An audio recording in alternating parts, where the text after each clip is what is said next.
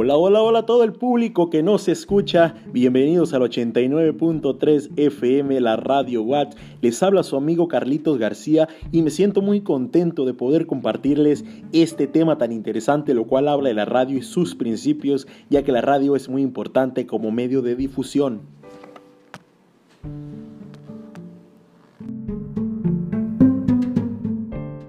Ok, ok, arrancamos. Pues eh, es muy interesante todo esto que vamos a ver sobre la radio en México, su evolución, sus etapas, sus primeras estaciones. A ver, la radio en México comenzó con radio escuchas a principios del siglo XX y pasó por etapas de impulso comercial de la mano de una industria liderada por empresarios visionarios. Las primeras emisiones masivas tuvieron lugar en la década de 1920. La radio contó con épocas de control del Estado bajo diferentes gobiernos y funcionó para el desarrollo cultural desde emisoras comunitarias. En México, la radio se desarrolló casi al mismo tiempo que el resto de Latinoamérica. Las transformaciones que siguió la radio también fueron parte de la evolución que el medio requería en todos los países hasta el día de hoy. Su expansión sigue en desarrollo. Actualmente, México cuenta con alrededor de 1.750 estaciones radiales que brindan contenido para el 98% de la población mexicana. O sea, esto es demasiado interesante de cómo ver cómo la radio ha estado evolucionando año tras año las primeras estaciones de radio, la primera transmisión, las primeras emisiones formales de la radio en Ciudad de México, Monterrey, Nuevo León y Veracruz tuvieron lugar en 1921. En el mismo año regularizan sus transmisiones los miércoles.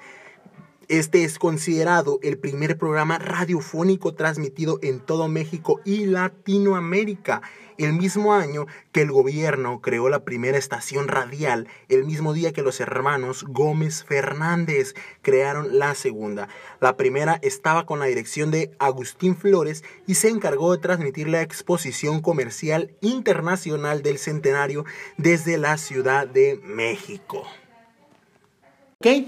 Pues como ya lo habíamos dicho antes, es impresionante cómo la radio año tras año, década tras década, va evolucionando. Entonces, eh, vamos a hablar un poquito sobre cómo fue la radio evolucionando poco a poco aquí en México. Bueno, en 1921 fueron las primeras emisiones, las primeras emisiones de radio en, que tuvieron lugar en México, una de las primeras radiofusiones a nivel mundial toda Latinoamérica.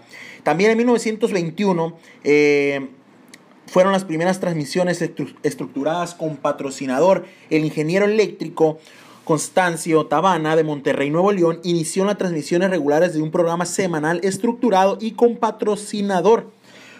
En 1922, los hermanos Gómez Fernández eh, montaron sus primeras transmisiones de radio también en la Ciudad de México, su estación con 20 watts de potencia funcionaría hasta enero de 1922 con programas de una hora los sábados y los domingos. también en 1922 eh, la primera radio se formó la Liga Nacional de la Radio, la primera asociación de la radio en todo México. Fue la, o sea, que se hablaba después de la Liga Nacional. En 1923 el Universal eh, abrió su primera radio, salió al aire en la Ciudad de México con 50 watts de potencia, eh, con su nombre, pues el Universal La Casa de la Radio, que pues primero era CIL.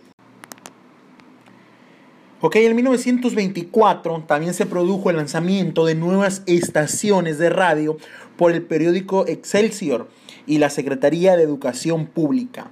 En 1930 nace XEN eh, la década de 1930 vio el desarrollo de muchas nuevas estaciones de radio en México, XEN. Entonces, en ese entonces era 700K HZ, Radio Mundial producido en la Ciudad de México, primera emisora de radio en todo el mundo en 1930.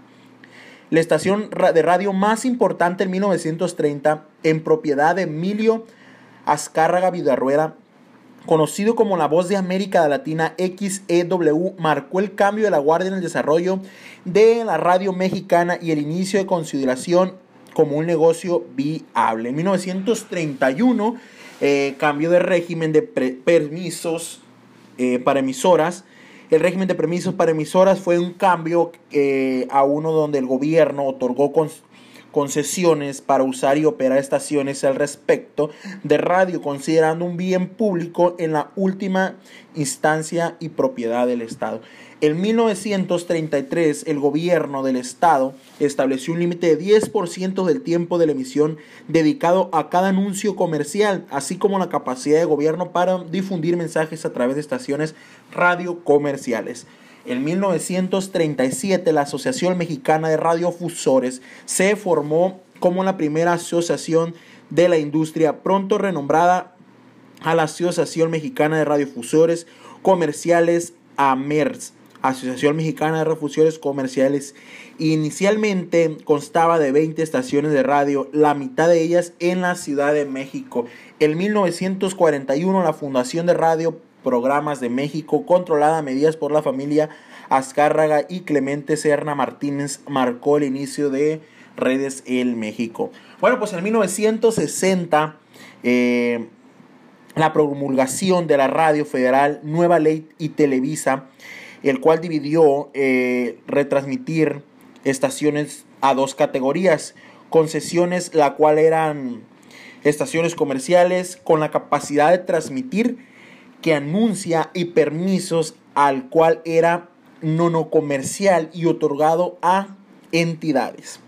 En 1965 eh, nace la primera emisora de radio cultural de propiedad local, XEIT en Teocelo, Veracruz. Eh, salió al aire bajo los auspicios del Centro de Promoción Social y Cultural AC. En 1979 eh, se lanzó la nueva variedad de estaciones de radio AM. Salió al aire la, en, Tlapa de Confort Guerrero, eh, operado por el Instituto Indigenista Nacional La Voz de las Montañas. Fue parte de la iniciativa para promover el desarrollo educativo y social en las regiones indígenas de México. En 1980, eh, las estaciones de radio AM capturaron el 77% de la audiencia mexicana en el 2003, la industria de la radio mexicana todavía estaba dominada por las estaciones de radio AM, con 855 en comparación con 628 estaciones de FM. En el 2008, el gobierno de Felipe Calderón anunció que el plan para trasladar la mayor cantidad posible de emisoras AM a la banda FM con el fin de aumentar la calidad de radiofusión para los oyentes y de, y de permitir el desarrollo generalizado de las futuras tecnologías de la radio en la banda FM. En el 2008, el precursor de la, de la migración de AM-FM de 2008 ocurrió en 1994 cuando el CIRT presionó con éxito eh, para que el gobierno otorgara frecuencias FM a 80 estaciones AM en todo el país, convirtiéndolas en estaciones combinadas. En el 2013 se aprueban nuevas formas nuevas reformas constitucionales y una nueva ley de telecomunicaciones y radiofusión. Y pues en el 2015 la radio AM se queda sin mercado. Eh, es tal que algunas estaciones ya no están económicamente viables y es por eso que pues la radio como, como hay ahorita ya hay mucho medio de comunicación pues se está cayendo la radio, pero no hay que dejar que pase eso, hay que seguir escuchándola, la radio transmite muy buenas energías y pues por mi parte ha sido todo, soy su amigo Carlitos García Rubio, que tengan un excelente día.